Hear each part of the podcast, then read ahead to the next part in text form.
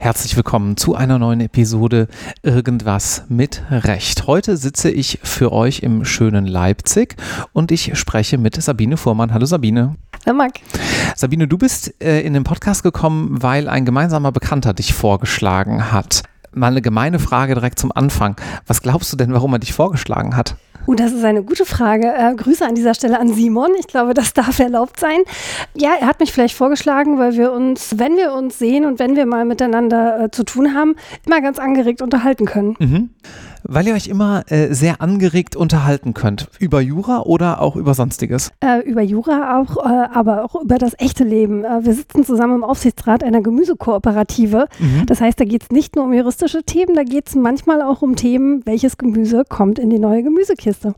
Was ist denn eine Gemüsekooperative? Eine Gemüsekooperative ist eine kooperative Landwirtschaftsgenossenschaft, in der wir beide Mitglied sind und sind auch äh, Mitglied im Aufsichtsrat. Und die hat ihren Sitz hier vor den Toren Leipzigs im schönen Taucher. Ah ja, okay.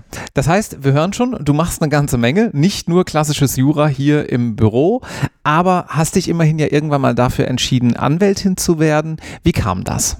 Also die Entscheidung, Anwältin zu werden, die kam schon sehr, sehr früh, kurz nach Beginn des Jurastudiums. Ich habe nicht Jura studiert, weil ich Anwältin werden wollte. Ich habe ehrlich gesagt Jura studiert, weil ich nicht wusste, was ich studieren sollte. Hm, wie so viele. Wie so viele. Äh, das habe ich auch erst hinterher festgestellt. Im, äh, während der Schulzeit äh, und im Abi hat mir ganz viel Spaß gemacht. Sprachen beispielsweise fand ich immer ganz toll. Aber irgendwie dachte ich, na, Sprachen spricht man, aber Sprachen studiert man nicht. Mhm. Geschichte fand ich auch toll. Ich wollte aber irgendwie auch nie Lehrer werden. Blut kann ich nicht so richtig sehen, deswegen war Medizin raus. Und da bleibt nicht mehr so wirklich viel über. Und dann habe ich gedacht, ach, probier mal Jura aus. Warum kein BWL? Das kam auch erst später. Okay. Also wenn ich, wenn du mich heute äh, nochmal fragen würdest, ob ich auch nochmal Jura studieren würde, würde ich sicherlich sagen, ja, Jura auf jeden Fall, aber noch ein paar Semester BWL dazu, die können nicht schaden. Auf jeden Fall. Und wir greifen ein bisschen voraus, aber ich glaube, ich sehe das genauso, ich würde es auch so machen. Ich bereue ein kleines bisschen, dass ich damals in Bonn nicht einen Studiengang gewählt habe, der Jura und BWL vereint hat. Der wurde dann kurz nachdem ich angefangen habe eingeführt. Denn das ist doch am Ende des Tages gerade auch für das Anwaltsdasein eigentlich totales Handwerkszeug. Marc, jetzt kommt die klassische Anwaltsantwort, es kommt drauf an. Es kommt drauf an, in welchem Rechtsgebiet du später mal tätig werden möchtest. Ich bin Fachanwältin für Handels- und Gesellschaftsrecht, das heißt, ich habe viel mit Unternehmen zu tun, ich habe auch viel mit Bilanzen und so weiter zu tun. Und es kann wirklich nicht sein, dass man zwei Staatsexamen hat und irgendwie die rechte und linke Seite der Bilanz nicht auseinanderhalten kann. Da haben wir wirklich eine große Bildungslücke und sicherlich auch Ausbildungslücke, mhm. äh, weil sowohl im Studium als auch im Referendariat einfach viel zu kurz kommt.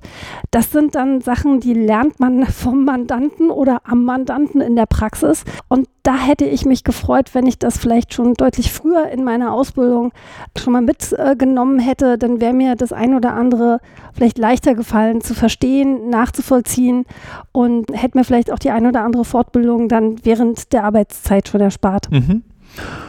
Gut, lass uns noch ganz kurz deinen Werdegang äh, fertig umreißen, bevor wir da so ein bisschen tiefer einsteigen, was eigentlich anwaltliche Arbeit bedeutet. Studium in Leipzig. Leipzig, Referendariat. Zwickau. In Zwickau? In Zwickau, ja. Damals, muss man sagen, damals TM, äh, gab es in Zwickau noch eine Referendarausbilderstelle. Ähm, mittlerweile ist es in Sachsen so, dass du in äh, Leipzig, Dresden, Chemnitz und neuerdings auch wieder Bautzen ähm, Referendariat ableisten kannst. Damals gab es es auch noch in Zwickau. Niemand wollte nach Zwickau. Ich auch nicht, weil Leipzig, Leipzig halt. Ja. Aber ich muss sagen, es ist das Beste, was mir passieren konnte. Es war eine verdammt gute Ausbildung. Wir waren eine sehr kleine, sehr engagierte Gruppe. Ich zehre heute wirklich noch jeden Tag davon. Und ich habe zufälligerweise äh, erst vor ein paar Wochen bei einer Veranstaltung meine damalige Ausbilderin wiedergesehen. Und das war ein sehr schönes und positives Wiedersehen.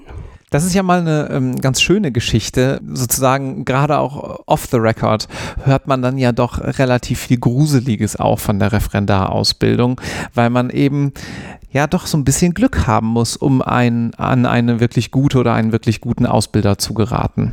Haben wir in dem Bereich auch ein Defizit, dass da vielleicht das äh, so ein bisschen dem Zufall überlassen wird und dass man das eigentlich noch ein kleines bisschen systematischer, strategischer angehen müsste, diese Referendarausbildung? Also ich denke, da hat sich schon einiges getan, allein dadurch, dass auch äh, bei den Ausbildern sowohl auf Justizseite als auch zum Beispiel auf Anwaltsseite ein Generationswechsel stattgefunden hat oder gerade auch stattfindet. Das führt meines Erachtens dazu, dass die, die Ausbildungsinhalte auch deutlich aktueller sind, ähm, dass sie einfach näher am, am Berufsleben auch stattfinden. Und am Ende des Tages, so wie auch später in der anwaltlichen Tätigkeit, hängt es doch auch von mir selbst ab, wie ich damit umgehe. Äh, das Lernen und das Lesen von Entscheidungen, das nimmt mir niemand ab. Egal, wer die Arbeitsgemeinschaft mhm. dort äh, leitet oder führt. Es, es bleibt bei mir selbst hängen und äh, das ist einfach mal Teil unseres Jobs. Mhm. Gut, und dann bist du Anwältin geworden. Direkt in eigener Kanzlei oder warst du noch woanders? Ich bin, äh, ich habe 2005 das äh, Staatsexamen gemacht, das zweite, und bin danach als angestellte Anwältin äh, in der Kanzlei hier in Leipzig gelandet, in der überregionalen Kanzlei, habe dort erstmal Versicherungsrecht gemacht. Weil da gerade jemand gesucht wurde oder weil du dafür so branntest? Also es war eine andere Zeit als heute, das muss man sich mal vergegenwärtigen. Ne? Das ist keine 20 Jahre her, aber da gab es noch äh, die Anwaltsschwemme. Da war es durchaus eine Herausforderung, äh, einen Job zu finden, insbesondere als Berufseinsteiger. Und ich war dann sehr dankbar, dass ich hier in Leipzig einen, einen finden konnte. Und dass das nun ausgerechnet Versicherungsrecht war, das hatte ich mir nicht zwingend ausgesucht. Aber wenn wir eins können nach unserer Ausbildung, dann, dass wir uns wirklich in jedes Rechtsgebiet einarbeiten können. Und das war sehr spannend. Und auch da habe ich viele Sachen gelernt, von denen ich heute weiterhin noch zehre. Ich höre das häufiger von Berufseinsteigerinnen, dass man vielleicht einen Wunsch hat, in irgendeinem Rechtsgebiet zu arbeiten und dann wird man erstmal in so ein verwandtes Rechtsgebiet gesteckt. Gerade bei einer Full-Service-Einheit, die alles machen müssen. Man hat sich vielleicht auf A beworben, da ist dann jemand anderes genommen worden. Und dann wird man aber gefragt, hier willst du nicht B machen. Kannst du mal so ein kleines bisschen darauf eingehen, wie man sich denn dann im Job, wo man ja vielleicht auch Angst hat, äh, oder was heißt Angst, aber ähm, wo man vielleicht auch immer im Hinterkopf hat, dass man ja auch relativ zeitnah eine Antwort erstellen muss, wie man sich dann on the job einarbeitet. Wie läuft das so ganz konkret ab? Was macht man da? Das Wichtigste ist erstmal ruhig bleiben. Nicht in Panik verfallen. Das fällt wahnsinnig schwer, gerade als Anfänger, wo man so vor vielen Sachen zum allerersten Mal sitzt, wo man überhaupt gar nicht weiß, wo soll ich denn überhaupt anfangen, irgendwas zu machen. Und äh, da nicht in Panik zu verfallen, das, äh, das ist schon mal die erste hohe Kunst. Aber mit so einer gewissen Coolness, nicht Verantwortungslosigkeit, aber doch eine gewisse Coolness irgendwie erstmal heranzugehen. Das hilft schon mal sehr. Mhm. Darum, wie früher in der Klausur auch, ne, erstmal durchatmen, bevor man anfängt, die Lösungskizze zu erstellen und mal zu schauen, wie es ist. Zweiter Unterschied äh, zur Ausbildung ist, dass man häufig bei einer Akte erstmal den Sachverhalt sicher zusammensuchen muss. Du bekommst ja gerade nicht diese fünf Seiten Klausursachverhalt, da steht alles drin und jeder Nebensatz ist wichtig, sondern deine erste Aufgabe ist es ja erstmal, bevor du mit der rechtlichen Arbeit beginnen kannst, dir die tatsächlichen Grundlagen herbeizuschaffen. Mhm. Sei das, ich lese eine, eine Ermittlungsakte, ich lese ein Anspruchschreiben äh, der Gegenseite, ich lese einen Vertrag, den ich prüfen soll oder ich lese Kommunikation des Mandanten, was denn in einen Vertrag fließen soll. Also das ist schon mal der, der, der zweite wichtige Punkt, dass man mit einem sehr, sehr breiten Blick schaut, was sind die tatsächlichen Grundlagen und was ist davon wirklich wichtig für die Aufgabe, die ich halt gerade habe. Und das dritte ist einfach halt beginnen. Man gerade am Anfang, wenn, wenn Rechtsgebiete auch komplett neu sind, auch das haben wir im Studium und im Referendariat gelernt, fangt erstmal mit dem Gesetz an. Wenn ich mich in ein neues Thema einarbeiten muss, gerade hier Lieferketten-Sorgfaltspflichtengesetz, ne, landet jetzt zum ersten Mal auch auf unserem Schreibtisch, da fange ich nicht erstmal wild an zu googeln, sondern ich nehme erstmal das Gesetz und lese mir wirklich mal das Gesetz mhm. durch. So. Und dann bekommst du schon ein gewisses Gefühl davor, wo muss man dann ansetzen, wie beginne ich und ja, jeder Fall ist anders. Ja, man hat ja auch genau das eben x-mal gemacht. Jedes Rechtsgebiet war ja vor der ersten Vorlesung oder vor dem ersten Fall dahingehend auch irgendwann mal neu. Absolut richtig. Und das ist ja auch das Schöne an unserem Beruf, finde ich, dass man immer wieder dazulernt. Die rechtlichen Rahmenbedingungen verändern sich ständig. Es gibt Rechtsgebiete, die sind wahnsinnig rechtsprechungsgeprägt. Ähm, meine Kollegen hier im grünen Bereich beispielsweise, ähm, wenn die mal zwei Wochen äh, nicht die aktuellen Entscheidungen verfolgen, dann sind die quasi raus. Das ist jetzt im Handels- und Gesellschaftsrecht eher etwas äh, mit einem anderen Veränderungstempo verbunden. Aber gleichwohl, am Ende des Tages arbeitet man immer mit dem Gesetz. Und wie du siehst, bei mir steht tatsächlich auch noch der Schönfelder auf dem Schreibtisch und ist griffbereit. Mhm. Oh, er heißt ja jetzt nicht mehr Schönfelder, Verzeihung. Heißt der noch Schönfelder oder hat er einen Aufkleber? Der hat einen Aufkleber. Okay. Ja. Okay. Der Habersack ist es jetzt. Der steht übrigens tatsächlich, das ist nicht nur so gesagt, Ja. offen aufgeschlagen vor zwei Computermonitoren Mit und Klebezettel. mit Klebezetteln und davor, glaube ich, eine Akte. Ja. Ja. Okay, also so sieht juristische Arbeit dann tatsächlich auch aus, weil ähm, man ja dann doch vielerorts auch, oder kann auch so aussehen, sagen wir mal so, weil man doch vielerorts auch hört, nö, also ich habe eigentlich nie wieder in ein physisches Gesetz reingeguckt, das läuft alles digital. Ähm, ja, da mag jeder anders arbeiten. Der äh, Habersack, äh, der dort steht, der begleitet mich tatsächlich auch schon seit dem Referendariat und der ist so eingeblättert, dass ich im Ah. Dunkeln die Gesetze finden würde. Aber du musst hoffentlich nicht mehr selber nachsortieren. Äh, doch. Echt? Also nicht, weil ich es muss, sondern, sondern weil ich es weil ich's gern möchte. Mhm. Ähm, weil das ist für mich eine ganz gute Möglichkeit, um zu sehen, was hat sich denn tatsächlich geändert. Ähm, Und ich habe, ich habe zwei Regeln, die mich dabei sehr motivieren. Das eine ist, ich mache es sofort, wenn es kommt. Es darf nicht liegen bleiben, es muss direkt an dem Tag sein. Und ein Tipp für die Praxis, sucht euch einen Einsortier-Buddy.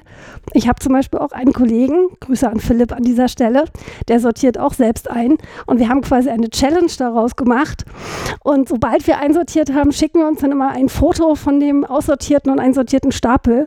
Und dann ist mal die Frage, wer schafft es denn schneller? Das ist aber schon hardcore. okay. Gut, nachdem wir das geklärt haben, hilft dir der, in dem Fall Habersack, dann ja auch in der anwaltlichen Praxis bei der Bearbeitung deiner Fälle im Handels- und Gesellschaftsrecht. Wie bist du dazu gekommen zu sagen, jo, ich mache jetzt nicht mehr Versicherungsrecht, sondern Handels- und Gesellschaftsrecht, das ist es dann vielleicht Mhm. doch eher. Also im Studium hat mich das ehrlich gesagt überhaupt nicht interessiert. Das lag jetzt weder an den Professoren, die es gelesen haben, noch am Thema. Irgendwie bin ich da nicht so richtig, richtig rangekommen. Ich fand aber Zivilrecht irgendwie schon immer toll. Darum wusste ich halt, ich will nicht im Verwaltungsrecht landen. Ich will auch nicht im Strafrecht landen. Es wird halt irgendwas Zivilrechtliches Mhm. werden. Und übers Versicherungsrecht ging es dann erstmal zum Immobilienrecht. Und dann habe ich für so ungefähr anderthalb Jahre äh, mal meine Anwaltsrobe an den, ähm, an den Nagel gehängt und bin als in einem Unternehmen gelandet. Und war da die einzige, die sich halt mit rechtlichen Fragestellungen beschäftigt hat. Das heißt, ich war die Rechtsabteilung, bei der halt alles gelandet ist Wie das so häufig ist. wie das so häufig ist. Mhm. Ähm, und ich habe so unglaublich viel gelernt in dieser Zeit. Ich habe gelernt erstmal, wie ein Unternehmen von innen aussieht und funktioniert und wie Entscheidungsströme funktionieren.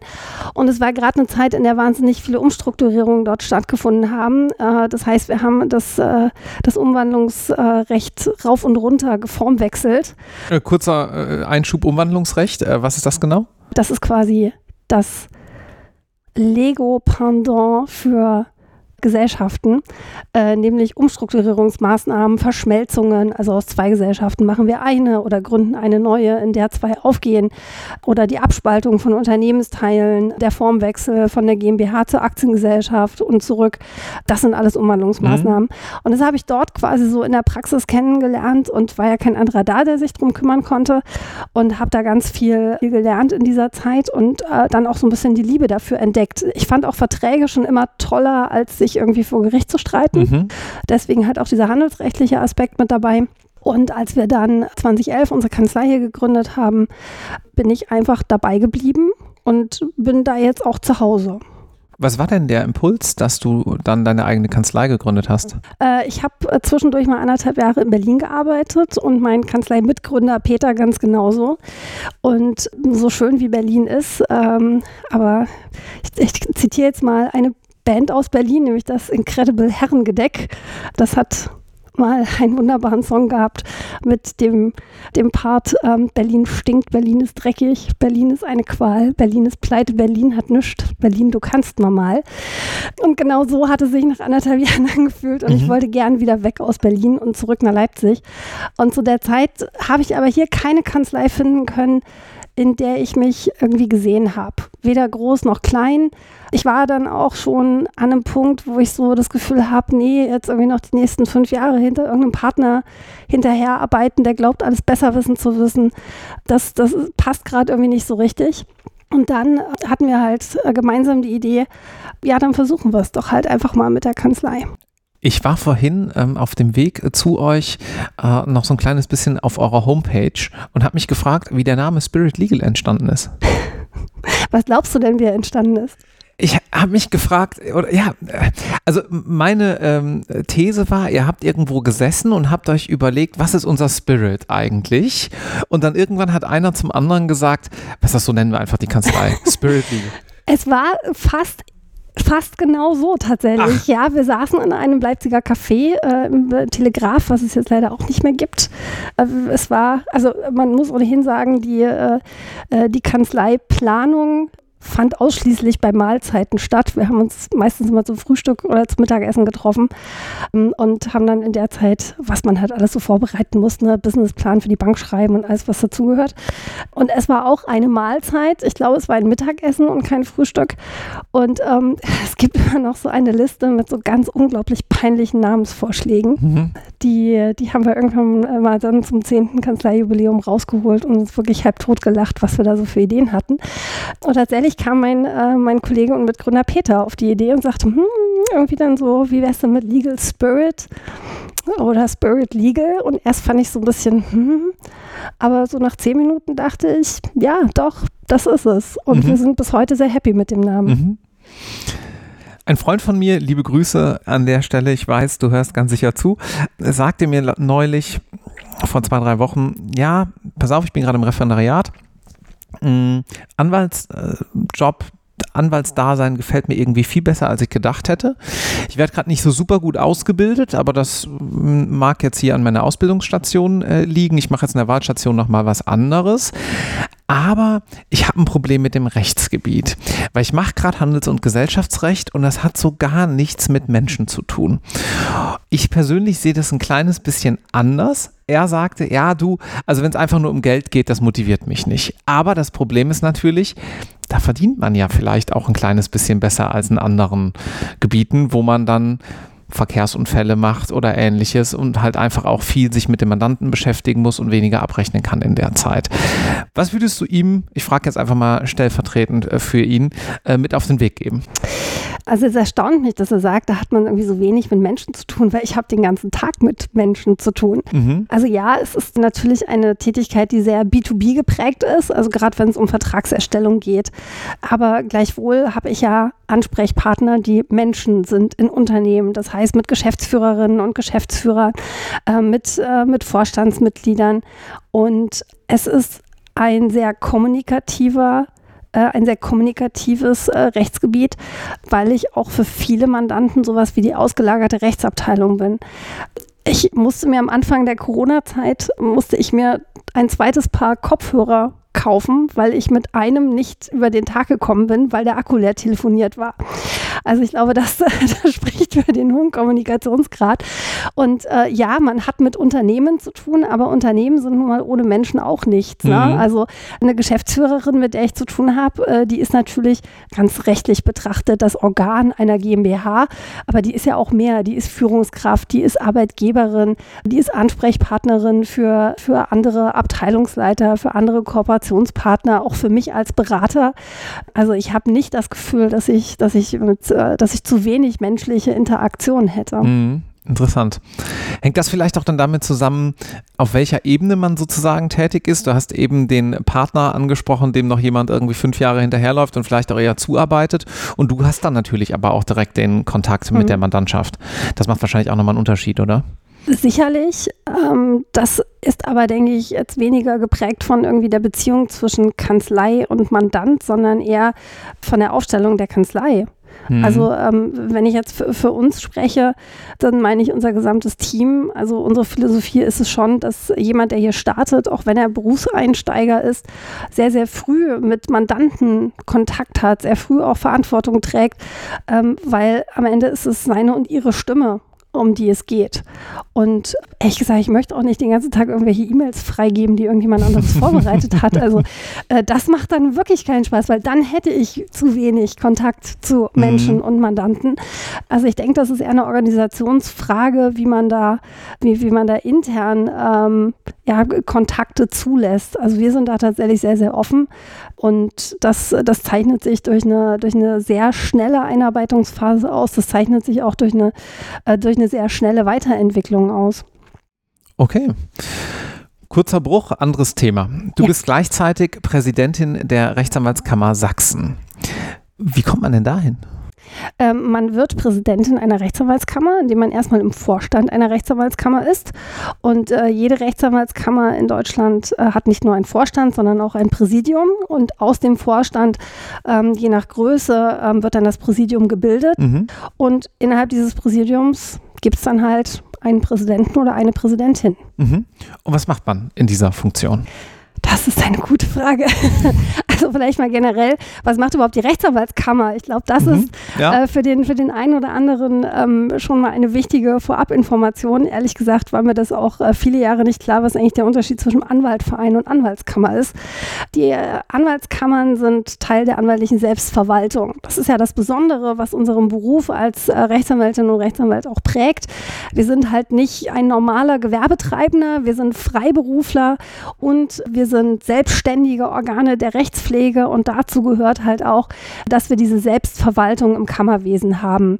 Das heißt, so ähnlich wie die Ärztekammern oder Architektenkammern, die es ja auch gibt, wenn ich in Deutschland als Rechtsanwältin oder Rechtsanwalt zugelassen werden möchte, dann muss ich einen Zulassungsantrag stellen und den stelle ich bei der Rechtsanwaltskammer in dem Bezirk, wo ich meine, meine Kanzlei habe. Bei dir wäre es Köln, bei mir hier in Leipzig ist es dann die Rechtsanwaltskammer Sachsen mit mhm. ihrem Sitz in Dresden. So, und nicht nur die Zulassung, Zulassung, ähm, sondern auch alles andere, was mit dem anwaltlichen Berufsrecht zu tun hat, gehört zu den Aufgaben der Rechtsanwaltskammern. Das sind sehr positive Dinge, wie zum Beispiel die Ausbildung von Rechtsanwaltsfachangestellten. Na, das läuft auch nicht über die IHKs, sondern das läuft über die Rechtsanwaltskammern. Oder wenn ich eine jetzt neuerdings ja Berufszulassungs-, äh, Berufsausübungsgesellschaft äh, zulassen möchte, dann muss ich mich auch an die Rechtsanwaltskammer wenden. Und dazu gehört dann auch, dass wir uns gegenseitig etwas auf die Finger schauen und bei Bedarf Bedarf auch etwas auf die Finger hauen müssen, wenn man gegen ähm, Berufsrecht verstößt. Was sind das für Regelungen? Das sind vor allen Dingen die Regelungen aus der Bundesrechtsanwaltsordnung also aus der BRAO und aus der Berufsordnung für Rechtsanwälte, das ist die BORA. Dort findest du zum Beispiel sowas wie Verschwiegenheitsverpflichtung oder Umgehung des gegnerischen Rechtsanwalts, was untersagt ist, ne? wenn sich äh, in einer Streitigkeit eine Kollegin oder ein Kollege angezeigt hat für einen Gegner, dann darf ich ja nur noch mit dem Anwalt von Anwalt zu Anwalt kommunizieren, aber darf nicht mehr auf die Naturalpartei zugehen. Und wer sich nicht daran hält, der muss dann halt damit rechnen, dass die, dass die Rechtsanwaltskammer äh, dort etwas genauer hinschaut und dann halt entsprechende ähm, Reaktionen dann kommen. Das kann eine Rüge sein, das kann auch hin bis zu anwaltsgerichtlichen Verfahren gehen. Und ja, weitere Aufgabe der Rechtsanwaltskammern ist ähm, auch die Interessensvertretung. Das heißt, wir nehmen äh, Stellung zu Gesetzgebungsvorhaben auf Bundesebene, auf Landesebene.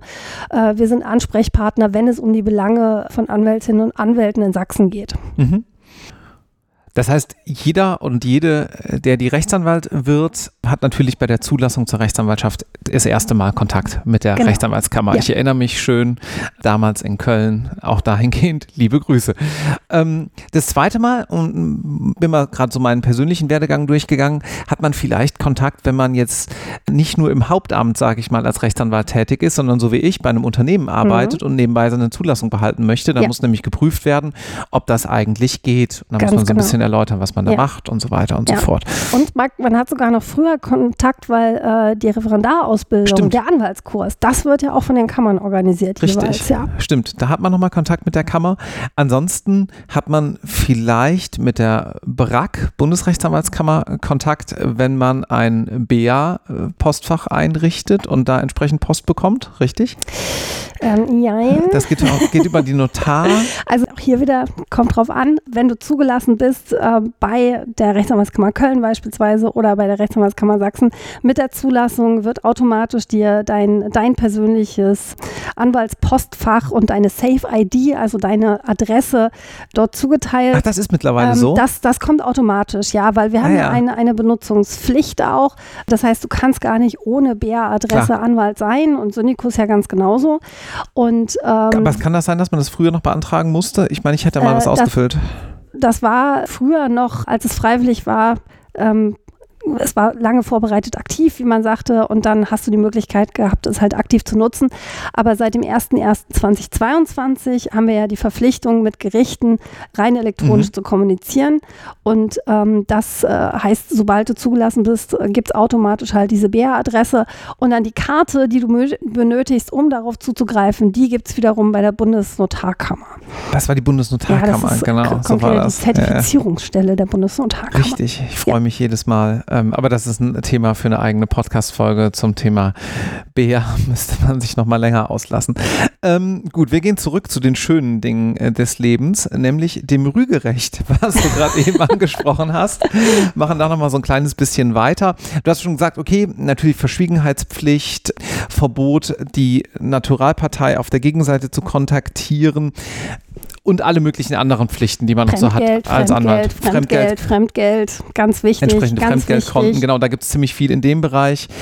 Lass uns doch mal auf die Sanktionen zu sprechen kommen. Rügen sind das eine, was, und du hast gesagt, anwaltsgerichtliche Verfahren, da gibt es nämlich ja auch eine eigene entsprechende, äh, will ich sagen, Branche, aber eigene Vorschriften, die diese Verfahren regeln. Was hat es damit auf sich? Ja, wir haben ja nicht nur eigene Vorschriften, wir haben ja eigene Gerichte. Ne? Wir haben ja die, äh, die Anwaltsgerichte und dann den Anwaltsgerichtshof. Und auch das ist wieder Ausprägung dieser Selbstverwaltung, denn bei den Anwaltsgerichten sind es Rechtsanwältinnen und Rechtsanwälte, die dort als Richter ernannt sind. Mhm. Ähm, das heißt, jemand, der auch eine Kanzlei hat, der auch mit Mandanten zu tun hat, der sich an dieselben Pflichten halten muss, der entscheidet dann darüber, ob das hier ein berufsrechtlicher Verstoß ist oder nicht. Und wenn man denn jetzt mal die Gegenprobe machen würde, na, wie wäre es denn, wenn das jetzt, keine Ahnung, ein Verwaltungsrichter wäre, der noch nie eine Anwaltskanzlei von innen gesehen hat, äh, höchstens zuletzt mal im Referendariat während der Anwaltsstation. Ich glaube, da kann sich jeder vorstellen, dass man da äh, anders an Entscheidungen herangeht. Und äh, das halte halte ich für, für, für ganz wichtig, dass uns diese diese Form der Selbstkontrolle auch weiterhin erhalten bleibt. Ne? Also die, die Sanktionen, die du angesprochen hast, äh, die Rüge, das ist quasi noch so diese, diese leichteste Form, die auch von der Kammer selbst ausgesprochen wird und äh, gar nicht vom Gericht dann verhängt wird. Und das kann halt hingehen bis, äh, bis zum Widerruf der Zulassung. Mhm. Und in ganz drastischen Fällen ist es tatsächlich auch so, dass das dann das angemessenste, äh, das angemessenste Mittel ist. Ne? Was muss man dafür gemacht haben? Ach, ganz unterschiedliche Ausprägungen. Also sagen wir es mal so, der Anwaltsberuf als solcher ist ja jetzt auch nicht ganz risikofrei. Na, auch hier wieder, zum Glück sind wir keine Gehirnchirurgen. Bei uns sterben zum Glück keine Menschen, sondern am Ende des Tages geht es vor allen Dingen um wirtschaftliche Fragen, es geht um finanzielle Fragen. Es geht natürlich auch um äh, Sachverhalte und um Situationen, die für die Mandantinnen und Mandanten und gerade vielleicht für Verbraucherinnen und Verbraucher durchaus auch existenziell sein können. Ne? Also das darf man nicht, nicht vergessen, dass man da auch im Mandat immer eine sehr hohe Verantwortung trägt. Wenn man sich an die Spielregeln hält, und damit meine ich äh, nicht nur die berufsrechtlichen Regelungen, sondern äh, dass ich quasi auch keine Schlechtleistung in meiner Beratungsleistung liefere, äh, dann kann man auch ohne Haftungsfall durch das Berufsleben kommen. Es geht immer irgendwas schief. Das, das ist so. Und wer sagt, ihm ist noch nie ein Fehler unterlaufen, der ist einfach nicht ehrlich oder der hat es nicht gemerkt. Was blöd ist, wenn Fehler halt zweimal passieren. Ja, das ist aber immer im Leben so. Das ist mhm. nicht nur mhm. bei der anwaltlichen Tätigkeit so. Und gerade auch, äh, du hattest das vorhin schon angesprochen, wie ist das denn, wenn man so als Berufseinsteiger vor einem ganz neuen Thema sitzt und weder ein noch ausweist?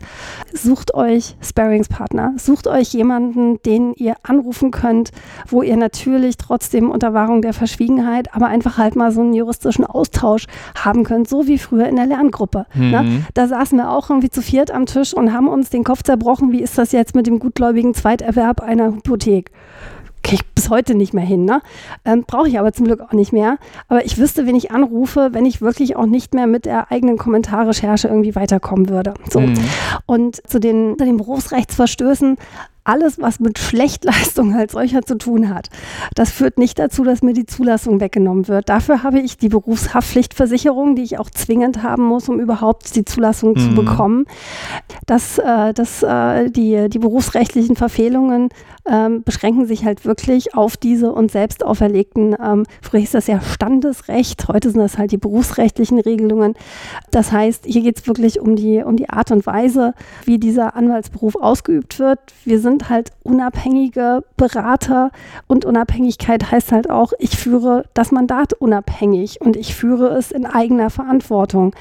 Und ja, ab und an, also gerade für die älteren, älteren Hasen und Häsinnen im Anwaltsspiel ist es auch nicht verkehrt, doch nochmal in die Berufsregeln reinzuschauen. Man äh, findet da immer wieder Erstaunliches. Mhm. Und wie sieht es insgesamt gerade so in der Anwaltslandschaft aus? Ist es ähm, Klar, Fachkräftemangel haben wir überall, aber ist es eher abnehmend? Die Babyboomer gehen jetzt wahrscheinlich dann irgendwann auch mhm. in Rente. Entscheidet sich die junge Generation dafür, Anwältin zu werden? Kannst du uns da mal so einen allgemeinen Abriss mhm. geben? Ja, gern. Also ja, die Alterspyramide in der Anwaltschaft ist äh, deutschlandweit ähm, ein paar Gedanken wert.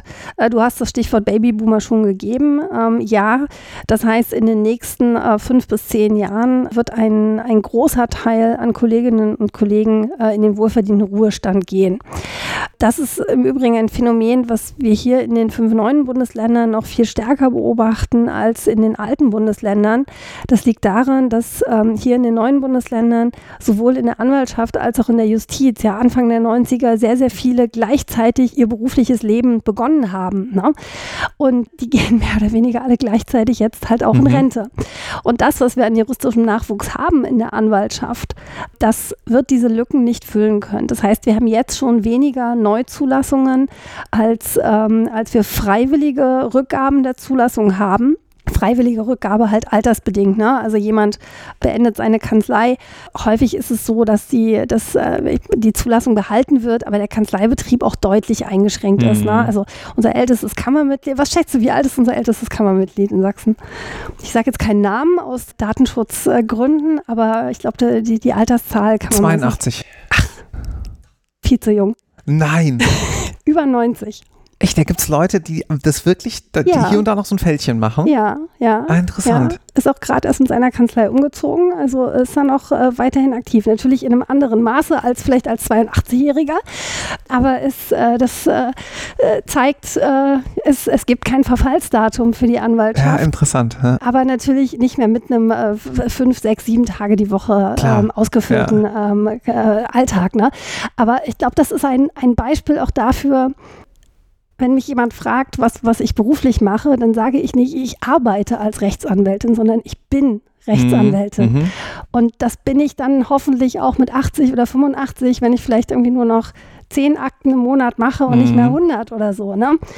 Aber wir waren ja bei der, bei der Altersentwicklung und ich habe schon angedeutet, also das, was an Nachwuchs nachkommt, äh, wird diese Lücke nicht füllen können und diese Lücke wird weder in Anwaltschaft noch in Verwaltung noch äh, in, in der Justiz geschlossen werden. Das heißt, wir haben da einen großen Bedarf an juristischem Nachwuchs und der der Kampf um den Nachwuchs, der jetzt aus dem Referendariat kommt, der ist natürlich umso stärker. Mhm. Wie sähe denn dein Elevator-Pitch aus, äh, sich für die Anwaltschaft und nicht für die beispielsweise Justiz zu entscheiden?